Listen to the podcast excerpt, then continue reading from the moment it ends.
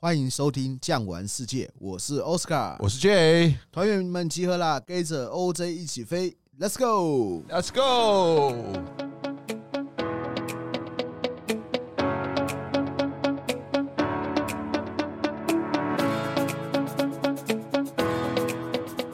J，我们今天去哪里？来去啊，大家既熟悉又陌生，而且是非常多人都很向往的一个地区，就是在意大利。啊，意大利呢，我们就单独来介绍一下梵蒂冈这个地方。你刚刚想说既熟悉又陌生，我还以为是桃园呢。啊，桃园，我的 hometown，对不对？OK，Anyway，这个梵蒂冈啊，这是国中国。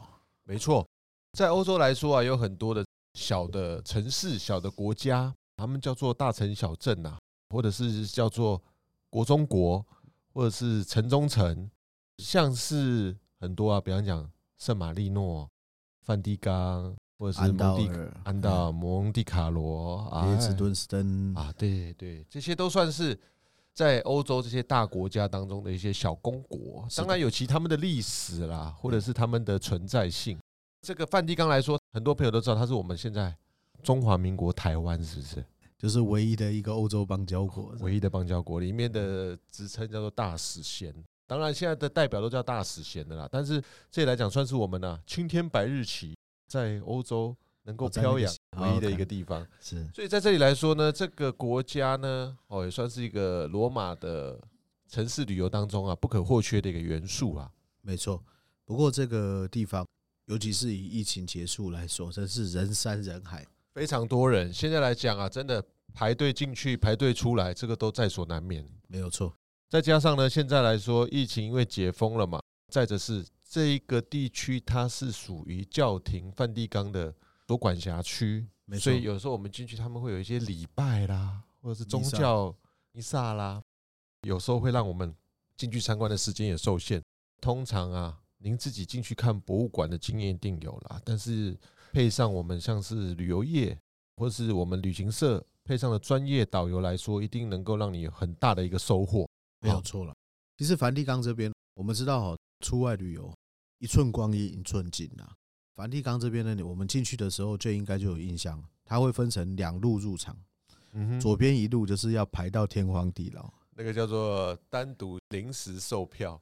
有些业者也是会让客人直接去排啦，但是排进去可能真的是排两个小时、三个小时。我们通常都是有预约准点入场，对，但是这个预约也是真的很贵啊。对，现在来说呢，在欧洲的各大景点啊，光是意大利这种旅游观光国家不说了，我们这个路程费用、预约费用，然后导览的费用，包括进去，他们还有专门的耳机，对不对？对，连那个耳机都是算钱。是，所以现在来说啊，观光出去花费时间、金钱啊，当然都很宝贵，因为安排像是很不错的时间点或是方式带大家去逛逛。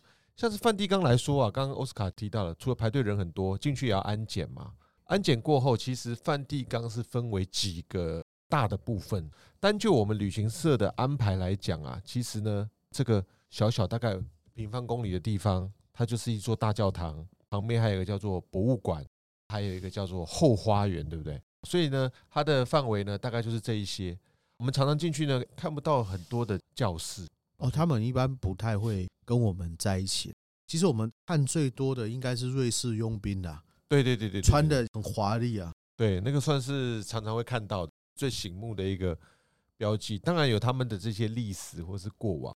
所以我们去参观这个梵蒂冈，最重要的我们会安排像是参观西斯丁礼拜堂、梵蒂冈的博物馆，到圣伯多禄大殿，也就是圣彼得大教堂的整个大厅嘛。说到这个伯多禄。可能啊，可以跟大家稍微解释一下。其实，在天主教、旧教还有所谓的新教啊，翻译不太一样。比如说圣保罗，我们在新教叫圣保罗，旧教叫圣保禄。然后呢，彼得的话，圣彼得，新教叫圣彼得，然后旧教翻译叫做伯多禄。其实这就要看哦，第一个来华教士他的语言是什么语言。就比如说彼得在意大利文叫 Pietro。然后呢，在西班牙人叫 Pedro，然后呢，英文叫 Peter，所以就是看第一个来到来华教室呢，他的语言是讲什么，然后我们就会以他的这个声音音译过来，所以没有所谓的翻译的对，或者是翻译的错，它就是一个音译的一个部分。那这样有讲到后花园啊、西斯丁礼拜堂啊，还有这个圣伯多禄，就是圣彼得大教堂大厅啊。那也有讲到这个耳机。其实我在里面也可以跟大家讲一下，为什么要换他的耳机？很简单，因为哦，里面的团非常的多。如果说像我们出去玩，不是都会发一个耳机嘛，然后我们自己带。如果说每一个旅行团都用自己的耳机的话，频道会干扰，所以他就是要用他的耳机，而且那耳机还不错，小小的就挂在耳朵上面。然后呢，用他们给你设定的频道，就不会互相干扰。所以这是一个还不错的一个部分。对，那这样跟我们稍微讲一下几个点。第一个。我们去西斯丁，我们要看什么？我们呢，在这个安排当中，当然呢、啊，在梵蒂冈它形成的这个历史或者它的这个过往当中啊，从四世纪啊，我们说圣伯多禄、彼得他们呢，在这个当时君士坦丁大帝在罗马城西北啊，哦殉道之处呢，盖了这个小小的礼拜堂教堂，发展到今天的这个规模来说，里面有非常多我们叫做欧洲的艺术珍宝。我们想象中的这些很厉害的艺术家，比方讲拉斐尔、米开朗基罗等等，他们在里面有留有非常多的画作，对不对？对对对，非常的值得一看。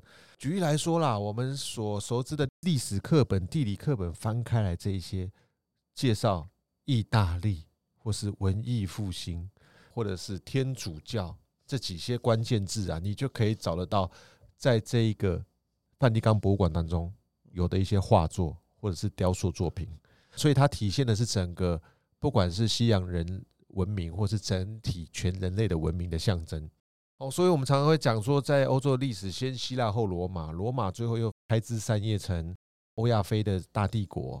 之后，罗马帝国虽然覆灭了，又变成北边的日耳曼人或是神圣罗马帝国所做统治。但是这些东西到了十六世纪的时候，文艺复兴最鼎盛时期又。再一次的洗牌，又回到了罗马，或者是又回到了意大利，或是北边的佛罗伦斯、翡冷翠这一带，对不对？对。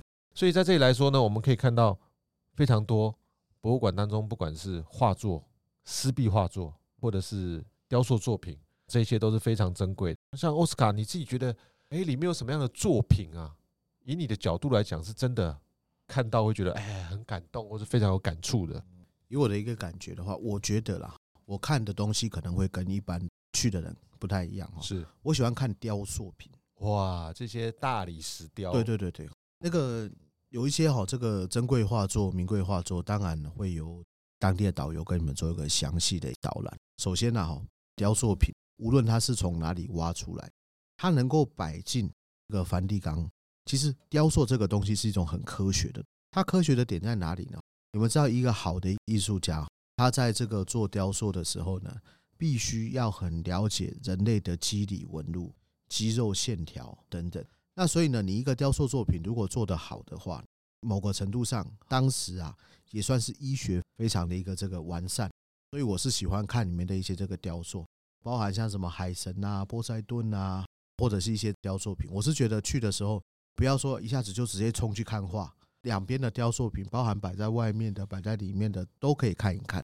是在这边来说，其实刚介绍到了雕塑品或是一些珍宝，其实他们都是当时这一些城堡领地主或是诶有经济能力的商人，把这些作品啊，借由文艺复兴的这个方式，艺术作品再一次呈现，回到以前雅典时期啊，在更之前这个希腊城邦时期，他们的艺术表现的象征，所以石雕很多。其实有很多也是搜刮来的啦，因为当时也算是罗马的一个教廷，他的那个势力够大，所以大家要先有一个概念，就是说，在天主教的世界，或者是在基督新教的一个世界里面，有一个重点，就是他们不崇拜偶像。是，像我刚刚讲到海神叫波塞顿啊，算是这个希腊神，或者是在罗马叫涅普顿等等的这些雕塑，其实很多不是当代的人。他是从他国土，就是说当时被这个天主教世界影响的范围全部拿过来的，对，各种风格都有，所以这是我喜欢他的一个特色。是像奥斯卡喜欢雕塑，我个人比较喜欢湿壁画作。我觉得湿壁画作算是一个你缩影，你喜欢二 D，我喜欢三 D。对，为什么呢？因为啊，我们以前在三五百年前没有摄影技术，没有拍照技术，没有办法把这些影像或者画面留下来。但是可以借由画作的方式了解到当时人类对于宗教、对于生活方式的象征，再借由这些名家之手，把这些东西再一次呈现到我们面前。所以我觉得湿壁画作或是画作是一个很好了解的方式，也比较活泼。所以在这里来说呢，在我们的梵蒂冈博物馆就有很著名的叫做雅典学院的画作，它当时是拉斐尔在十六世纪西元一千五百多年画出来的湿壁画作，而且他把当时的希腊。他们当时这些不管是科学家、理学家、文学家、艺术创作家，都画在这个画中，并且拉斐尔也把自己的脸画制在这个画作当中，我觉得非常的棒。那个时候的画家喜欢把自己入画，其实不是只有拉斐尔，包含像西班牙的一些这个画家，他们喜欢把自己入画。大家大概有个概念，就是说他们在中古世纪的时候，这些画家，他们呢最多的这个画呢，都是为宗教或者是为贵族。来做服务，那他们在为这个宗教做服务的时候呢，他们本身的这个信仰也是很深厚的，所以他们也会希望把自己画像画在他们的作品里面。然后呢，也可能他们会有感觉，就是说我的画像跟天家离得很近，未来呢也可以有机会上天堂，或者是大家来看的时候都看得到哦，这就是我画的。是，所以在这里来说，他们把这些画作啊呈现出来，让我们借由。当时画家的眼睛啊，了解当时的世界。除此之外，还有一个就是在我们行程都会安排进去梵蒂冈很重要的小礼拜堂，叫做西斯丁礼拜堂。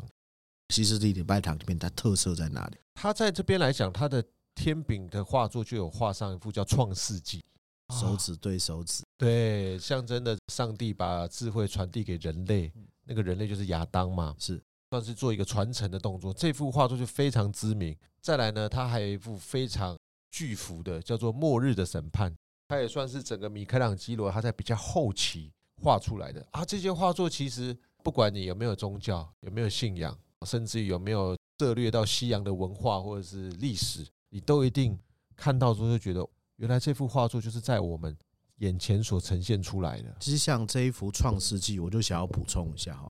这幅画的时候呢，他的这个作者呢画出了人性。怎么说人性呢？你可以看到这一幅画呢，上帝啊，就是应该是在右上方的这个老者，有没有？你看他很积极的伸出手，然后把手指指下来，就是指着这个亚当。他希望亚当的手指头可以跟他做一个这个对碰。他很积极的往下伸，但是你看亚当呢，在左下角这个半坐卧，感觉很慵懒。然后呢，你看他的手指伸出来。下位弯曲，所以他其实不是很想要接受，对，或者是他又想接受，欲拒还迎等等，他可以描写出一个人性那种感觉，没错。所以呢，这些东西啊，你看大师之作历久弥新，从古至今也是一样，非常隽永啊，没有什么退流行或者是不符合时宜的这些现象啊。以前的画作，他会把一些人性，对，把它画出来。那我也不是说现在的画作是怎么样，但是如果说以前的话，因为它必须要跟神学做一个结合，所以会把一些人性或者一些时事等等的画出来。而且我觉得还有一个点很厉害，它怎么能够保存那么好？对啊，他们这些湿壁画作基本上取材用料绘画非常的费功夫费时，所以呢能保存到现在大概都是五百年以上的时间了。对，而且像我们讲到另外一幅画作啦，达文西画的《Last Supper》。就是最后的晚餐。那最后的晚餐为什么斑驳？因为哈，达文西当时在画这一幅画的时候，他很多的颜料做了一个改变，他用蛋清去调颜料，结果他用蛋清调颜料，我们知道蛋是有机物嘛，过一段时间它就会蒸发，就会腐败，它就会氧化。所以呢，你看达文西的《Last Supper》以前呢，最后的晚餐一定是非常华丽漂亮，那现在呢略显斑驳。当然，现在他开始。做一些这个修复的一些这个手段，但是你看哦，无论是创世纪，或者是末日的审判，如果说各位有幸可以进去看，或者是你有想法，我们去把它 Google 看一下，它保持的是相当的一个完整，非常完整，非常漂亮。所以在这些过程当中啊，我们能够去看一下，能够了解西洋文明、人类的文明，真的算是值回票价，可以这么说。即使人再多，回到了。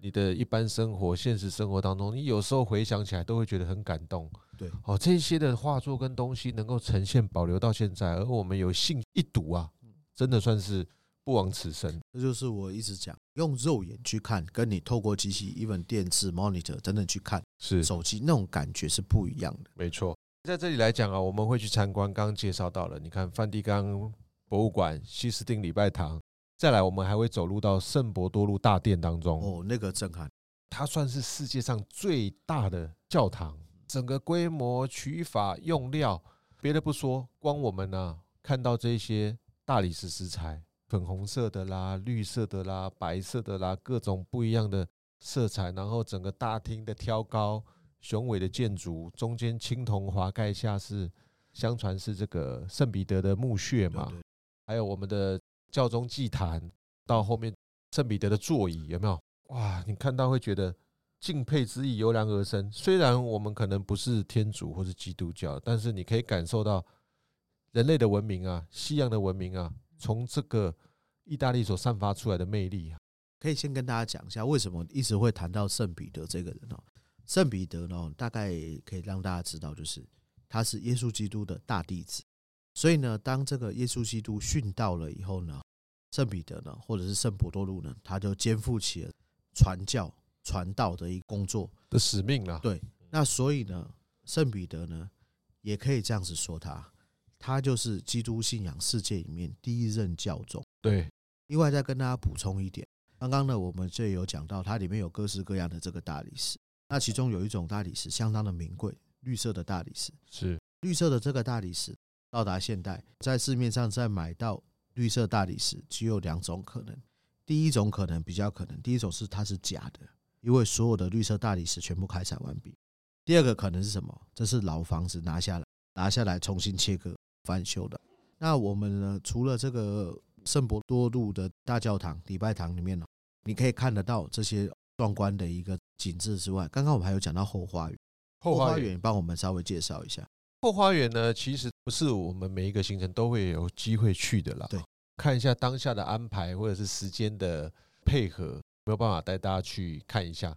其实它就是啊，历任不同的时期，从建设起梵蒂冈这一个。教会之后，他在后面的花园有一些他们当时居住的空间。当然，以前啊，教士在这边需要吃东西，有时候有种植一些植物、散步的地方，有做一些装饰，算是他们啊这一些修道士。以前的天主教是门规森严的，清规甚严，不能够随便外出。他们在这个国中之国、城中之城有一个休闲放松的地方，就是在他们的后花园。所以呢，通常我们安排会是乘坐他们的游园车，然后呢，他会有一些介绍。里面呢，除了大教堂之外，还有一些小的礼拜厅嘛，小教堂、礼拜堂，然后呢，各种的历史会跟大家介绍到，哇，什么样的教宗有什么样的想法，盖了一个什么样的建筑。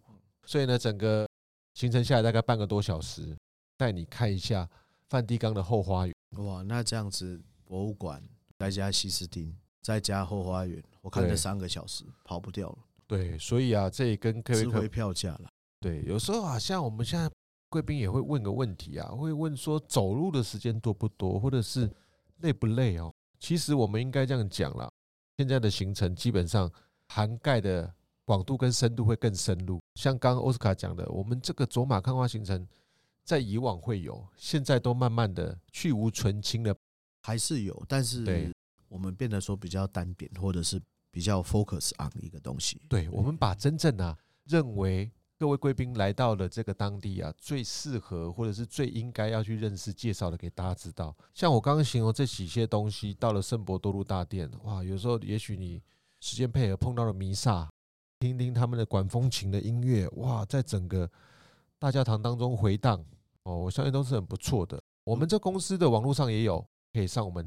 脸书或者是网站 IG 上看一下，都有一些定时的分享给大家。这个讲的是比较建筑方面啊，庭院啊等等。其实我觉得，如果时间 刚刚好安排到，这个就不一定了，因为我们要进梵蒂冈，这个不是我们预约，而是我们有一个想法。这个想法大概有几个时段，然后让梵蒂冈来找这个时间给我们，变成说我们要配合他预约的一个时间。所以有的时候我们进去。时间啊，各方面哦，跟上团不一样，就可能要请大家多包涵。不过时间如果好的话，可能会可以看到一个东西，就是他们的卫哨交接哦，小卫兵，或者是还有一个点，瑞士卫队。对，我看到他们的瑞士佣兵卫队，我看到怎么样？新兵换旧兵，就是新兵入营，然后旧兵退伍，他们的一个交接。一来了以后啊，各讲各的话。瑞士不是很多语区吗？是什么意大利语区、法语区、德语区、罗曼史语区。一进去了以后呢，大家呢先用他们自己的母语喊出他们名字、阶级、出生地哦，然后开始做一些宣誓。是，其实还蛮有趣的。所以他们欧洲来讲啊，我们为什么那么值得去观光啊？奥斯卡讲这个就让我很有感觉啊，就是他们把固有的东西、历史的东西，他们做一个传承。对，他们不太会去做改变啊，所以常会讲说瑞士。欧洲、意大利、法国、德国，可能你再过十年、二十年，他们变动幅度不大，但是他们却是世界上进步最快的。从人文思想的方面，从整个思潮的方面，从科学的角度也好，从各个层面也好，他们是真的在世界上是拔尖的。虽然我们不是说长他人志气，但是他们确实有他们可取之处啊。他们可以在科技与传统之间取得一个非常好的一个 balance。并不会说，哎，我因为我要发展我的科技，然后我就是铲除我的传统，或者是呢，我为了要维护我的传统，然后我就忘记了发展科技。所以，像我们刚刚讲到这个梵蒂冈，梵蒂冈是属于意大利的一个国中国。那梵蒂冈呢，同样呢，也受到了这个意大利很大的一个保护。那包含在里面，当然有些重要时期他们会使用所谓的这个拉丁语做一个沟通，但是其实大部分的时间呢，都是讲意大利文、意大利语。那他们呢也有这个雅量，其实梵蒂冈算是在罗马这边呢非常中心的一个位置。然后呢，罗马这边还有包含意大利有个这个雅量，嗯，让这个国中国存在在这边。没错，当然他们有他们的历史或是脉络啦。最后呢，这个意大利他们又不得不趋向于宗教或是民意的基础啦，让这个梵蒂冈继续续存。到南欧这边是对宗教是比较重视的啦，对，有时候可以到狂热的程度。所以这个也蛮有意思的啦，大家对于这个梵蒂冈很有兴趣啊，可以推荐大家。现在在我们那个入口网站有一个上一任教宗本笃十六世的回忆录，把他们当时本笃十六世禅位给现在的教宗方济各的一个过程，哎，大家有兴趣可以看一看。他们就把两个教宗的世代对话大概截录出来，哦，我相信他拍成纪录片呢，当中的内容的可信度其实是相当高的。这里就先不跟大家讲细节，大家可以去找一下这个纪录片来看一下。他们把彼此对于天主教、对于人类的思想、对于怎么样发出善念、感染世人的方式，做了一个不一样的这个传达。哦，我觉得蛮有意思的。我也会推荐我的团员朋友或者是在收听的听众可以去了解一下。我相信你对于梵蒂冈或对于天主教会有不一样的认识跟想法。而且最好玩的一个点，梵蒂冈。这么小的一个地方，它还有自己一个国营邮局哦，对，他们有自己的个邮局，还有他们会发行自己的钱币哦。对对对，其实我觉得蛮好玩的一个点啊，就是说我们今天呢，在梵蒂冈这么小的一个地方，我们也许可以写一张明信片给自己，给家人，这个是从梵蒂冈这个寄出来的，是。所以在这里来说呢，非常推荐大家能够啊，到了这个罗马之后呢，深入了解一下这个梵蒂冈。虽然它的范围不大，规模不大，但是它有散发出它独特的魅力，算是整个欧洲在十六世纪以后文艺复兴时期主要的一个象征，在这边。他们收集的这些画作、艺术作品、宗教所散发出来的这些魅力啊，我相信是世界上其他地方或地区啊没有办法去做取代的喽。对，没错。那我们差不多要到尾声了嘛？是。喜欢今天的内容，记得订阅。也欢迎留言告诉我们你想听的国家主题。感谢收听，我们下集再见喽，拜拜，拜拜。本节目由巨匠旅游制作播出。